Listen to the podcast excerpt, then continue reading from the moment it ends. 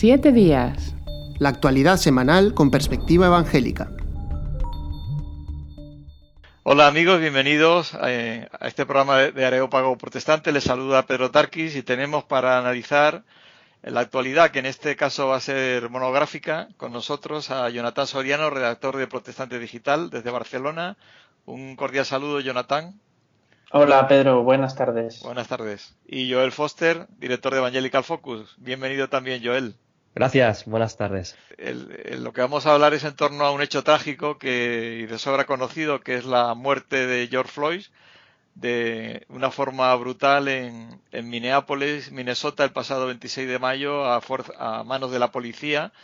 De hecho, el principal responsable ha sido acusado de homicidio y está, está detenido.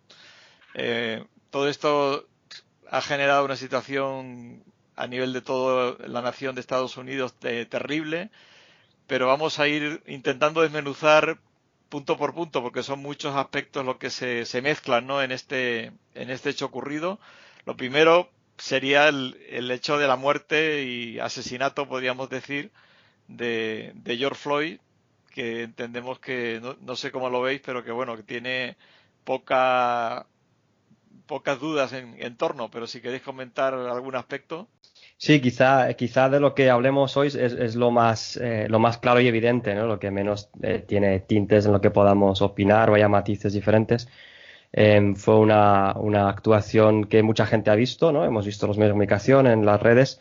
Quizá lo que hace diferente esta, esta muerte de George Floyd y la de otros que ha habido también en este mismo año es que estaba grabada en vídeo eh, por un móvil y no solo un vídeo, sino que ha habido cámaras de seguridad de locales comerciales cercanos al momento que también lo ha grabado, eh, o sea que incluso hemos visto algunos medios de comunicación como hacer un montaje desde varios ángulos de lo que sucedió, ¿no? Realmente eso yo creo que hace que el choque emocional para, para cualquier persona que, que, ve esa situación, sea en Estados Unidos o fuera, como en nuestro caso que estamos fuera, eh, sea mucho más fuerte que cuando leemos quizá la noticia que lo, que lo explica con palabras. ¿no? Creo que eso eh, es una forma en la que, que realmente ha, ha, habido un impacto más, más grande, más allá de lo que quizá han tenido otros casos.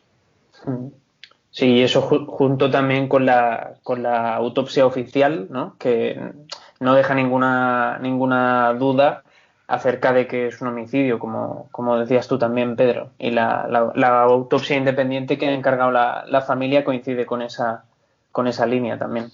Bueno, la, oficial eh, eh, deja mucho que desear. O sea, la verdad es que cualquiera, sin ser un experto forense, viendo los, los hechos, la oficial, de hecho, deja dudas en cuanto a que la causa de la muerte, de alguna manera, haya sido eh, de forma importante causada por la, la detención y la forma brutal en la que le apoyan eh, eh, la rodilla contra el cuello y contra el pecho. O sea, deja ahí abierta un cierta, una cierta duda de que se haya patologías, de que se había tomado sustancias.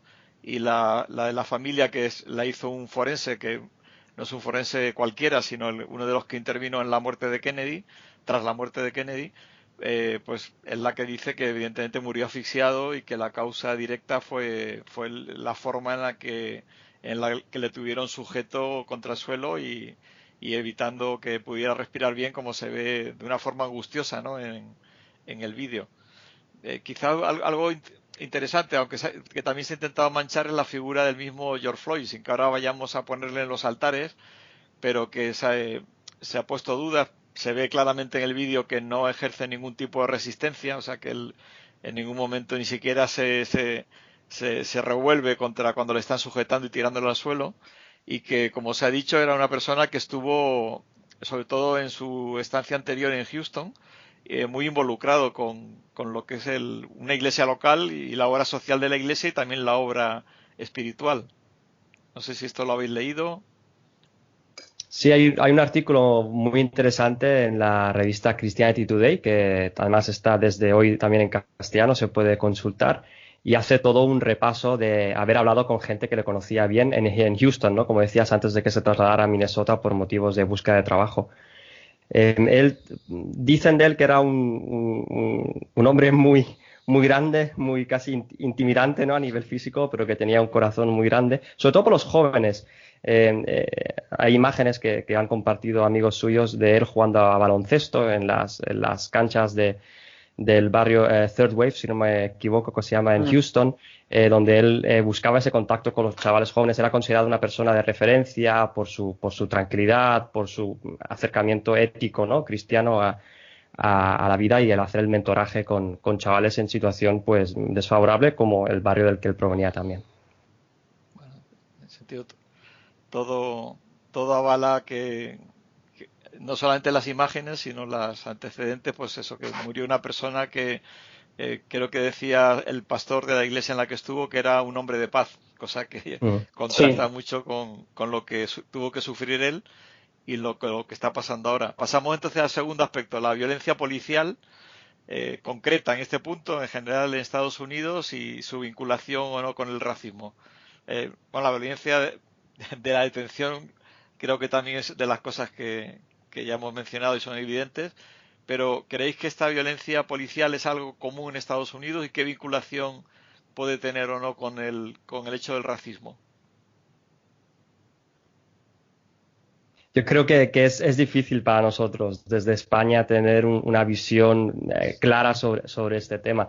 Es verdad que tanto en noticias de los últimos años que hemos visto casos parecidos, como incluso también a través de las películas de Hollywood, tenemos esta imagen de, la, policía en Estados Unidos bastante contundente en su acción. Eh, creo que César Vidal comentaba en, un podcast justo en Protestante Digital también que la contundencia de la policía en Estados Unidos solo suele ser más, más fuerte que en, Europa, quizá. Eh, y, yo creo que, quizá una de las cosas que sí que deberíamos ver son las estadísticas de, cuál es la situación de la población afroamericana en Estados Unidos, en, algunas ciudades, en comparación con el resto de la población. Eh, no sé si aquí me estoy yendo un poco por, las ramas, pero creo que nos ayuda a entender en por qué a veces eh, hay, una, respuesta diferente de la policía a ciertas personas que a otras. Justo la CNN sacaba em, unas, estadísticas eh, oficiales en cuanto a, pobreza, eh, comparación de pobreza de población afroamericana en Estados Unidos y, población eh, no afroamericana y no latina, es decir, blancos, no latinos o no afroamericanos o no de otra etnia. ¿no? los blancos hablaba de un 8% de, de, la población blanca es pobre, en el caso de afroamericanos es un 21%, que es más que el doble. Eh, también había una estadística que habla del tema de la, em, eh, de la sanidad, eh, de, seguros sanitarios. población blanca, un 5% no tienen, población negra, un 10% no tienen. Es decir, varias estadísticas también si miramos sueldos que son un 60% mayores en las, en las familias blancas que las familias negras. Entonces, todo esto sí crea una situación en la que em, pues los analistas también hablan de que, de que la, dificultad de acceso a la educación superior, a la educación universitaria, por la falta de ingresos para pagar eh, las, tasas universitarias, que en Estados Unidos son mucho más altas que las que se dan en España y muchas menos ayudas, todo eso lleva a un círculo vicioso en el que hay eh, personas y comunidades que no consiguen salir de, de ciertas, em, de ciertos barrios, de ciertas situaciones más complicadas en los que eh, a menudo sí hay más eh, delincuencia y hay más eh, problemas con la policía y esto puede llevar también a que la policía tenga una reacción inicial más fuerte contra una persona afroamericana que, hacia otra persona blanca. O sea que sí que hay una, serie de, de, de realidades de la sociedad de Estados Unidos, de desigualdades que pueden llevar a que la policía considere actuar más rápidamente contra un tipo de persona que contra otra. Ah, sí, perdona, Jonathan. Sí, no, simplemente para completar los datos que decía Joel, eh, hace dos años eh, la organización The Sentencing Project, que es una organización estadounidense que se encarga de monitorear los, los datos sobre personas eh, encarceladas en Estados Unidos, había recogido datos de presos entre el año 1974 y el año 2001 quizá nos, queda un poco lejos, pero en todos esos años había llegado a la conclusión de que una de cada tres personas eh, que están en las cárceles de Estados Unidos es una persona negra. Y era muy curioso porque, por ejemplo, decía que la población eh, afroamericana de Estados Unidos apenas alcanza el 12-15% del, del total de personas, pero sin embargo, el 30% de todas las personas que están detenidas en Estados Unidos son precisamente afroamericanos. ¿no? Entonces yo creo que eh, los propios datos de los, de los registros penitenciarios, eh, como muestran eh, informes como el de esta organización, apoyan que realmente hay un, trato desfavorable hacia, hacia, la población afroamericana en lo que tiene que ver en cuanto a encarcelamiento. Si todo eso se complementa con los datos que comentaba Joel, ¿no? de oportunidades de reintegración, eh, de, también de poder adquisitivo, eh, poder salarial, etcétera, pues yo creo que deja un escenario en el que hay pocas dudas, la verdad. Eh, sí, lo que vamos, está relacionando un poquito el tema de la situación económica, vamos a decir, la pobreza con el hecho de la criminalidad y también el riesgo de vivir en un ambiente donde sufras esa, esa vamos decir, ese problema sistémico, ¿no? Más que el, eh, yo, creo que también se añade otra cosa y es que de luego en Estados Unidos y no tenemos más que ver la historia hasta Martin Luther King, pastor bautista, eh, que murió asesinado por defender los derechos precisamente de, los negros y eh, de una forma pacífica y que está claro que en Estados Unidos culturalmente, sobre todo en el sur, ha habido una, eh, una clara trato discriminatorio negativo con los con los negros no no tenían derecho no podían votar no podían ir a la universidad en fin, que las leyes tuvieron que ir cambiando, después Abraham Lincoln, después Luther King, y yo creo que las leyes se han normalizado, pero sí que hay una cierta cultura eh, en el sentido de que se ve al, afroamericano, como, como dicen, pues como, como alguien distinto, ¿no? En general se le, se le minusvalora. O sea, que, mm. que aparte de la pobreza, o junto a la pobreza, hay unido una, una cultura de, discriminación racial. Mm. Sí, y también hay, hay, una cosa en cuanto al tema de la violencia policial que comentábamos en este punto. Eh, bueno, Pedro, tú esta semana entrevistabas a César Vidal sobre el tema, él está viviendo allí y él comentaba que es, es cierto que la policía estadounidense tiene unas formas de actuar que son más contundentes que quizás en otros países. Creo que también hay que tener en cuenta, eh, a pesar de la distancia ¿no? que, que, nos que separa, por ejemplo, nuestro contexto con el suyo, eh, un país en el que se permite la libre circulación de armas, eso puede hacer que eh, cualquier persona, cualquier ciudadano se convierta fácilmente en sospechoso. ¿no? Y si a eso le sumas todo el componente histórico que tú estabas comentando ahora sobre la población negra, pues mm, esa sospecha todavía aumenta más. ¿no? Sí, después también eh, poniendo un poco la, balanza en el otro lado para intentar equilibrarlo, digo, porque a veces es fácil condenar desde lejos y desde fuera, pero la realidad también lo decías tú en, la, eh, en la, entrevista que hice a César, que él dice que, más pocas veces o, es inhabitual que se actúe con tanta celeridad en un caso de, brutalidad policial o de sospecha de brutalidad, en este caso con muchos argumentos a favor, pero que este hombre está en la cárcel acusado de homicidio, los otros que le acompañaron, que hicieron dejación de, de ayuda, están expulsados del cuerpo. Esto, esto no pasa normalmente en las Fuerzas Armadas de ningún país, es decir, que por otro lado, sí que allí, junto a esa realidad de la mayor contundencia en la forma de, actuar la policía, eh, hay también una, una actuación también fuerte, ¿no? Cuando se trata de este tipo de, violencia racial. Y por otro lado, algo que estaba pensando yo, es decir, es verdad que hay esa, esa situación de discriminación, pero por ejemplo, ha habido un presidente negro en Estados Unidos, eh, hay muchos políticos, congresistas, diputados negros en Estados Unidos, hay personajes famosos, Oprah Winfrey, en fin, presentadores, actores de cine negros muy conocidos y muy prestigiosos, ya no digamos deportistas, y pasamos a España, que aquí estamos todo el día hablando de, diciendo cuánta discriminación hay en España. En España, vamos, ya no un negro ni un gitano, o sea, no es que sea candidato a, a presidente, sino en ningún partido, o sea, eh, creo que hay uno anecdótico en el PSOE, estuvo Juan José, Cortés en el PP por motivos de y ya, ya dejó de estarlo.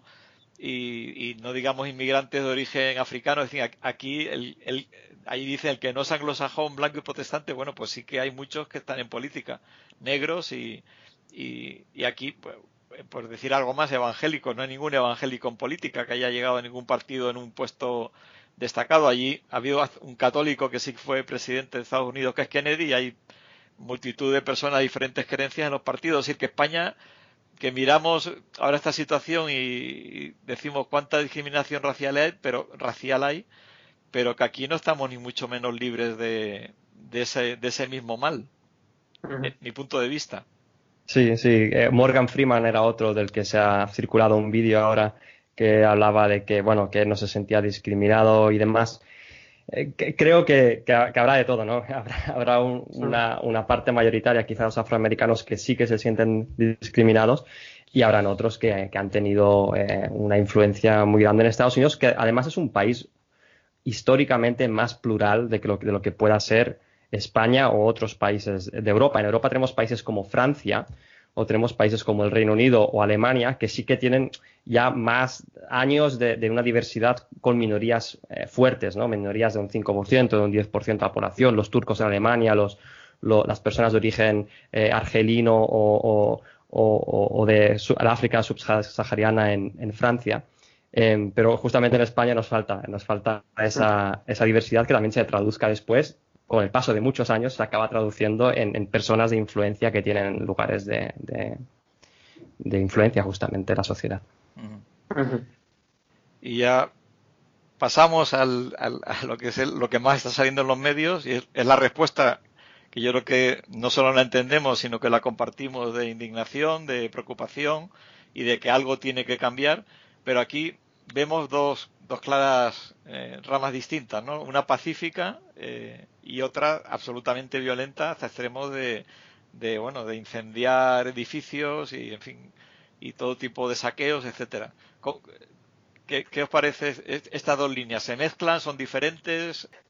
Para mí están, o sea, están bien diferenciadas. El problema es que comparten un escenario común, ¿no? Que es el de la indignación que comentabas tú, Pedro. Entonces, son movimientos que se originan como respuesta a algo que ha ocurrido, ¿no? En este caso, pues la, muerte de George Floyd, eh, y que van por caminos diferentes. Eh, el problema es ese, que comparten las mismas calles, comparten los mismos espacios, entonces a veces es muy difícil eh, hacer una diferencia. yo hablo desde Barcelona, donde hace unos meses hmm. también hemos visto protestas eh, en las que se han quemado, se ha quemado mobiliario urbano, se han quemado coches, eh, ha habido enfrentamientos, enfrentamientos violentos y al mismo tiempo había padres que salían a la calle con sus hijos eh, simplemente a expresar su opinión. Entonces, creo que nunca se va a poder diferenciar del todo un movimiento del otro. O sea, creo que lo que diferencia un movimiento del otro es el carácter, ¿no? Y es la manera en la que articulan su protesta. Pero siempre van a compartir los espacios. No, va a ser muy difícil eh, separarlos, ¿no?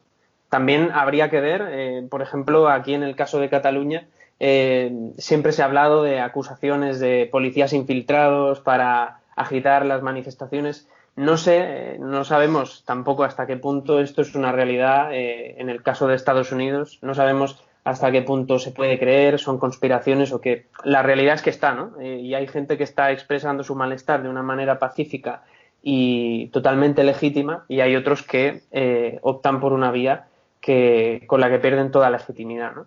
Aquí más que policías infiltrados, que parece bastante conspiranoico el tema, lo que hay es la sospecha de que haya grupos eh, agitadores, incluso no, no del lugar donde se están produciendo los actos violentos, sino que intentan provocar una situación de, de crisis en el país para, para, crear una inestabilidad social y política, eh, como en el caso de Estados Unidos son los antifas que llaman y, y otros grupos eh, eh, interesados, ¿no? En, sobre todo en, que caiga el gobierno actual. Es lo que, por lo menos es lo que dicen los que sospechan que hay que hay ese interés detrás. Sí, yo estoy de acuerdo con, lo, básico que está diciendo en el sentido de que hay que diferenciar. Eh, creo que eso lo ve, lo ve todo el mundo y que seguramente hay tres grupos. Hay las personas mayoritarias que están protestando porque quieren cambiar la situación, porque creen que había una injusticia y esperan cambios después de no solo la muerte de George Floyd, sino, insisto, eh, podéis leer en el artículo Evangelical Focus eh, de Phil Wagler, es un, es un responsable en Norteamérica de la, de la red de paz y reconciliación de la Alianza Evangélica Mundial. Él habla eh, de tres otros nombres, de tres otros casos de parecidos que han sucedido en los últimos meses, desde marzo, si no me equivoco, de 2020. Entonces, entonces hay, hay un, una ira acumulada y muchas personas que la expresan de forma contundente, pero pacífica, ¿no? Después hay, como estáis diciendo, una serie de gente que aprovecha esta situación de caos para generar más caos porque tiene unos objetivos que van más allá de denunciar el racismo o esta situación concreta que tiene que ver pues con lo que sea, ¿no? con su ideología. Y después hay un tercer grupo de personas que simplemente aprovechan el río revuelto para pescar y, para romper eh, escaparates no solo de grandes tiendas de marca o de lujo, sino que eh, hemos eh, visto de casos de, pequeños negocios regentados por inmigrantes o personas incluso también afroamericanas que, les han destrozado el negocio por la noche para llevarse el licor o para llevarse cosas que, no tienen ningún sentido. ¿no? Entonces yo creo sí que diferenciar entre las actitudes y, mm. que en medio de una situación tan complicada como esta, eh, pues aunque hay una mayoría pacífica, habrán otras, otros enfoques y otras personas que hagan otras cosas. por si la situación no era lo bastante complicada, aparece Donald Trump con su siempre que le aparece a su alrededor se origina un, torbellino, ¿no? Y por un lado no hace una condena clara de, de, este, de esta agresión a, a George Floyd y, y de lo que parece un homicidio y sin embargo sí pone el énfasis en en el hecho de ley y orden, que bueno, que, que lógicamente pues todos estamos a favor de la ley y el orden, y, y, después con esa política en la que aparece con la Biblia delante de la iglesia incendiada allí cerca de la Casa Blanca y, y, anunciando medidas bélicas y a la vez esgrimiendo la Biblia en la mano. Es algo que ha sido muy comentado e incluso condenado por, por los propios, la pastora de la iglesia y, y algún otro líder. ¿Qué, ¿Qué, os parece este uso de la Biblia eh, qué significa y, cómo lo valoráis de Donald Trump. Em, bueno, yo iba a cederle la, palabra a Joel, que él ha escrito esta semana un artículo muy interesante sobre esta cuestión. Pero bueno, la verdad que eh, ha sido un tema que ha agitado mucho a los, medios de comunicación. ¿no? Eh, ayer leía un artículo en The Guardian, en el británico The Guardian, que justamente se hacía eco de un tuit que, publicó Trump eh, durante estos meses en los que se le haya, en los que se ha realizado el impeachment. Y era un tuit que Trump dirigía contra el senador republicano de su mismo partido, Mitt Romney. Y decía, no me gusta la gente que utiliza la, fe, que utiliza su fe como justificación para hacer lo que ellos eh, consideran que no es correcto. Entonces, eh, esto, que, un diario secular se haga eco de estas palabras es muy curioso, ¿no? Eh, también en Christianity Today hay un artículo de Ed Stetzer que, vale mucho la pena. Eh, es una buena reflexión, bastante larga y articulada sobre esta cuestión. Y la conclusión era eso, la conclusión era pedirle al, al, presidente Trump que no pose con la Biblia, sino que la abra y que la lea, ¿no? Este ha sido el reclamo que hemos leído también en muchos artículos y una aproximación al, contexto español se puede encontrar en, Protestante Digital con el artículo que, escribía Joel esta semana. Eh, poco más que añadir aparte de eso, ¿no? Eh, de hecho, no me gustaría reflexionar sobre eso, sino desde aquí, a pesar de que es en castellano y de que eh, es desde nuestro contexto, pero hacer una petición pública al presidente Trump para que realmente abra la Biblia y la lea y no pose con ella, ¿no? Sí, eh, comentabas, Pedro, el tema del ley y orden, ¿no? Eh, Trump eh, dijo que sacaría el ejército a las calles en las ciudades donde había protestas más violentas porque decía que él era el, presidente de la ley y el orden. Y esto apela a una visión de la justicia que está, pues, más conservadora, más a la derecha, ¿no? La justicia es aplicar la ley y el orden. Pero hay otra forma de entender la justicia de muchas otras personas que tiene que ver con hacer justicia a las personas eh, que han sido tratadas de, una forma injusta, ¿no? Y que tiene que ver mucho más con la gracia, la misericordia, con el diálogo, con la búsqueda de soluciones, ¿no? Em, creo que, Trump, aunque sí que ha lamentado lógicamente la muerte de Floyd y, ha dicho que, va a tomar medidas, em, ha sido demasiado, demasiado duro o ha mostrado poca empatía por, por, la situación en la que estamos. Salió una encuesta hoy de, de, Reuters, de la agencia Reuters en Estados Unidos, que dice que el 64% de los americanos son, tienen empatía por las protestas que se han producido y un 55% eh, rechazan eh, la posición que ha tomado Trump creo que incluso entre cristianos, he estado leyendo esta, estos días a, bloggers, autores cristianos, evangélicos de diferentes países de fuera de Estados Unidos, como el Reino Unido, como de Australia, y, hay, en general una sensación de que no se entiende por qué Trump cree que es una buena idea eh, eh, tirar gas lacrimógeno a la, gente que se está em, eh, manifestando delante de la Casa Blanca para que él pueda salir y recorrer esos 300 metros hasta la iglesia que hay enfrente para hacerse una foto con una Biblia, que además la coge al revés, no sabe muy bien qué hacer con la Biblia. y durante, no sé si fue 15 minutos que estuvo allí, decir que Estados Unidos es una gran nación eh, y, marcharse otra vez. O sea, ¿qué sentido tiene esa? ¿Qué forma? Eso es una forma de, ganar más votos y muchos se plantean que ni siquiera los propios cristianos ven que haya, hubiera la necesidad de hacer ese, gesto, sobre todo cuando Trump eh, no había salido mucho de, la Casa Blanca en estos días de crisis, ¿no? que podría haber abordado la crisis pues viajando a un sitio, viendo cuál es la situación, eh, hablando con otros políticos, con los gobernadores. ¿no? es una forma casi un poco ridícula de, tratar de usar la, religión o la fe de una parte de la población, que además no, todos los americanos son evangélicos, ni mucho menos, para, no se sabe muy bien qué, es como si fuera un amuleto, ¿no? Lo sacas y, agitas la Biblia, pero bueno, y bueno, ya se han salido también los medios de comunicación, pues que el obispo de la, de la Iglesia Episcopal Anglicana de Estados Unidos, que es eh, responsable de esa iglesia de St. John's, que es la que está delante de la Casa Blanca, pues se mostraba pues indignada porque le hubiera gustado por lo menos recibir una llamada de Trump o de, algún asesor diciendo, mira, que voy a, ir a vuestra iglesia, se va a hacer unas fotos delante de vuestra iglesia, ¿no? Cuando eh, es, una iglesia conocida justamente por ser bastante progresista, incluso liberal teológicamente, y que había estado apoyando el, reverendo de la iglesia y otros miembros de la iglesia las protestas, no tanto a Trump. ¿no? Es rocambolesco un poco a veces la forma en que algunos dirigentes políticos creen que, usar la religión les va a favorecer y, después eh, el artículo que, hemos publicado en Evangelical y en Protestante sobre, sobre la foto de, Trump con la Biblia, eh, pues han habido varias reacciones en el Facebook de Protestante Digital, hay un montón de, de comentarios de todo tipo, ¿no? Como es normal en un tema complicado como este. Pero algunas personas me, escribían también, eh, personas de Estados Unidos eh, que, conozco, que, decían que les sabía muy mal el efecto negativo que tiene las actuaciones desde Estados Unidos en los cristianos de otros países, en cómo los cristianos son percibidos en otro país y cómo dificulta la misión de los cristianos a la hora de hablar a sus compañeros o a otras personas de, la Biblia, porque cuando tú quieres hablar con alguien de la Biblia y la primera imagen que le viene a esa persona no creyente es a Trump con una Biblia, eh, agitando las cámaras, pues eh, es, un obstáculo más, ¿no? Que, a la hora de, poder compartir el Evangelio, ¿no? Y en ese sentido sí que creo que es triste porque hace daño al testimonio del Evangelio. Sí, yo coincido con vosotros que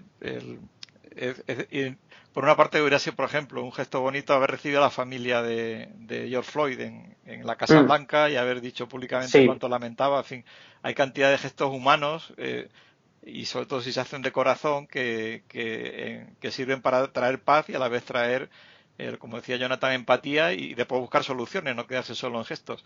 Y del tema de la Biblia es que yo creo que al final el problema es que se identifica, o sea, prácticamente es, la cultura esa del el Papa y la Iglesia Católica, ¿no? De, eh, quieren, eh, los medios quieren un Papa evangélico, ¿no? Y entonces cogen, mm. aparece Trump y ya tienen a alguien que identifica la fe evangélica con, con un gobierno y con una cabeza y con cuando en realidad precisamente a los evangélicos presentes en Estados Unidos, que no son todos como decía Joel, pero sí que son muchos, no todos votan a Trump, muchos sí lo votan, aunque no estén de acuerdo con todas sus políticas, ellos sí, eh, yo he visto un montón de actuaciones de evangélicos en, en, en, los medios de allí de Estados Unidos que vas leyendo y de eso no se dice nada. O sea, es como decir, lo único que importa es Trump con la Biblia que hablan los evangélicos, pero a los evangélicos nadie les da voz. Eh, yo, por ejemplo, eh, hemos sacado en, Evangélico Digital eh, de varias marchas que ha habido en Estados Unidos, en diferentes países, que han terminado con, los manifestantes, muchos negros y también blancos, y la policía juntos, arrodillados, orando, que después los medios sacan y se arrodillan y tal. Sí, algunos se arrodillan y no oran, pero hay muchos lugares donde se han arrodillado y han orado por la paz, se han abrazado, se han pedido perdón. En fin, que ha habido, eh, ha habido una iglesia que fue donde murió George Floyd, una iglesia evangélica y estuvo llorando y leyeron uno por uno los nombres de las personas muertas negras a manos de la policía en señal de recuerdo y de restauración. Carl Lenz, el pastor de, de Hillsong Church, eh, por decir alguien muy conocido, ¿no? Pues estuvo también con los manifestantes pacíficos en, en West Harlem, en Manhattan. Es decir, pero no, no existen. O sea, es, eh, eh, Donald Trump hace mal, ¿no? Es lo que hemos dicho, uniendo Biblia con política pero es que por los medios les encanta unir la Biblia con la política, es decir, no, no, no le dan lugar a los evangélicos de verdad, me refiero a los que es miembros de la iglesia, líderes que representan a mucha gente y que tienen mucho que decir a favor, en contra del racismo, en contra de la violencia policial y de la violencia de las marchas que, que no son pacíficas y que también quieren, de hecho, el mismo, como he dicho, Floyd era evangélico y, y, es una es la víctima, o sea, pero eso al final es lo que menos importa cuando es parte muy importante de, de, lo que está ocurriendo. Sí, sí la familia De, Floyd ha estado participando en algunas de las protestas en, en Houston, en la ciudad de, origen, y, y, él comentaba em, que, que su familia es una familia temerosa de Dios y que estamos trastornados pero que no queremos ser vengativos, ¿no? Ese, enfoque cristiano.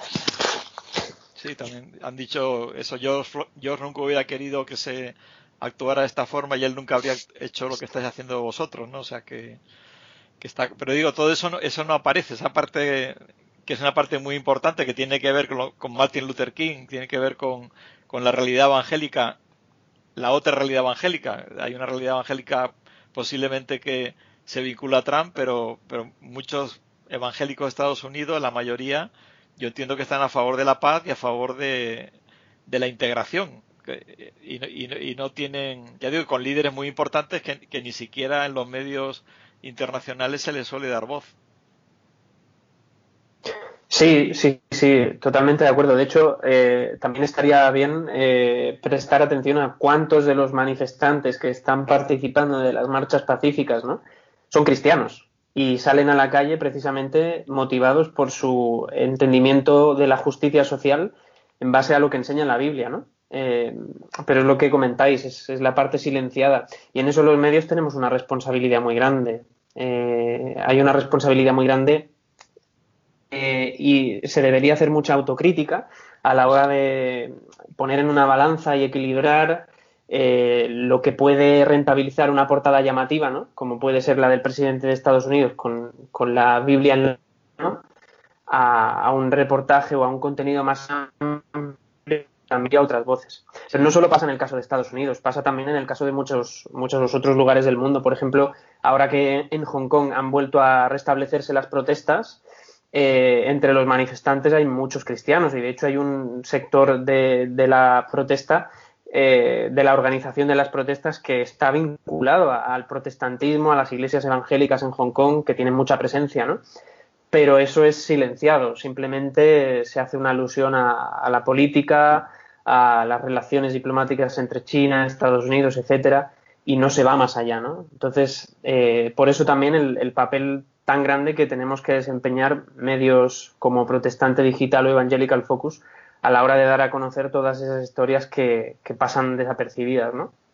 Sí, bueno, no pasan desapercibidas porque se las omite, ¿no? No porque realmente sí, sí, sí. no sean relevantes, sino que sí, que, son, que son silenciadas, entonces sí, no, no, es, es, como otra realidad que, de la que no se quieren enterar. Es, es, un poco el laicismo, yo creo, que, que impera decir la, la fe o el hecho religioso o los creyentes no tienen nada que decir a la sociedad, ¿no? Y, entonces, pues, como no tiene, yo pienso que no tienen nada que decir, directamente los anulo y no les, salvo que tenga que ver con política, como es Donald Trump con la Biblia, entonces sí lo saco, yo ahí sí lo vinculo.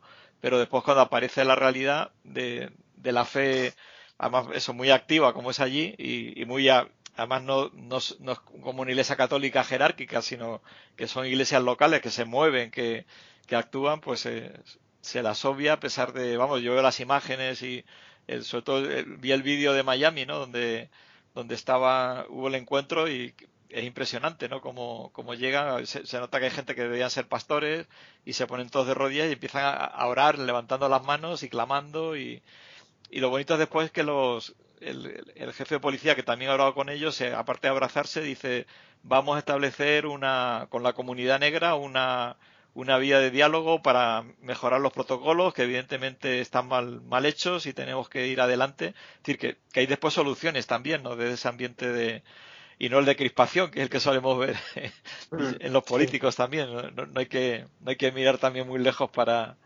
para ver que, que, es, que esa, esa, vamos a decir, espiritualidad que es real, que no es una religión y que se crea cuando realmente te pones delante de Dios, dice yo, yo he fallado en algunas cosas y esto es, para mejorar yo tengo también que mejorar, no solamente la otra parte, pues vamos todos a poner de nuestro lado, ¿no? Y eso, y eso lo hace Dios posible, ¿no? El, es el mensaje de Jesús. Bueno. una realidad que está, surge de la Biblia, no es que haya evangélicos que se posicionen a, favor de la justicia social porque sí, porque se suman a otras corrientes, sino porque surge de los valores y de la ética y, de, y del mensaje central de Jesús, ¿no? De, incluso en el Antiguo Testamento, ¿no? Todo lo que tiene que ver con, con la justicia, la misericordia, la lucha de la justicia que lleva a la paz, ¿no? De lo que leemos en la Biblia.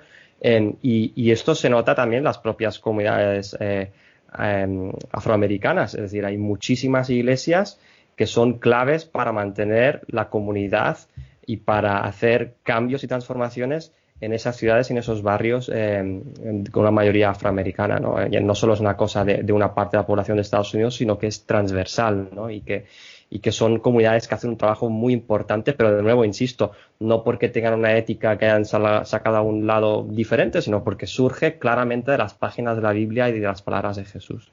Sí, de hecho hay muchísimas iglesias eh, evangélicas negras, que hay, aparte de George Floyd allí en, Houston, pues en, en, todo Estados Unidos hay muchísimas afroamericanos que son evangélicos, es decir, que eso no, y eso no, no quita para que reivindiquen y, y luche justo a, muchos evangélicos blancos también.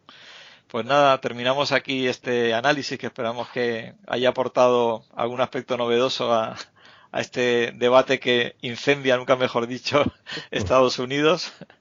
Y no sé si queréis decir algo más o terminamos ya, ya aquí. Terminamos. Pues muchísimas gracias, Jonathan Soriano, protestante digital, Joel Foster, Evangelical Focus, y a todos ustedes también por habernos escuchado hasta ahora. Se despide con cariño, deseando que la paz, no la paz de circunstancias fáciles, sino la paz interior y, que sean agentes de paz también allí donde estén cada uno de, vosotros y, y de nosotros también. Que Dios les bendiga. Siete días. La actualidad semanal con perspectiva evangélica.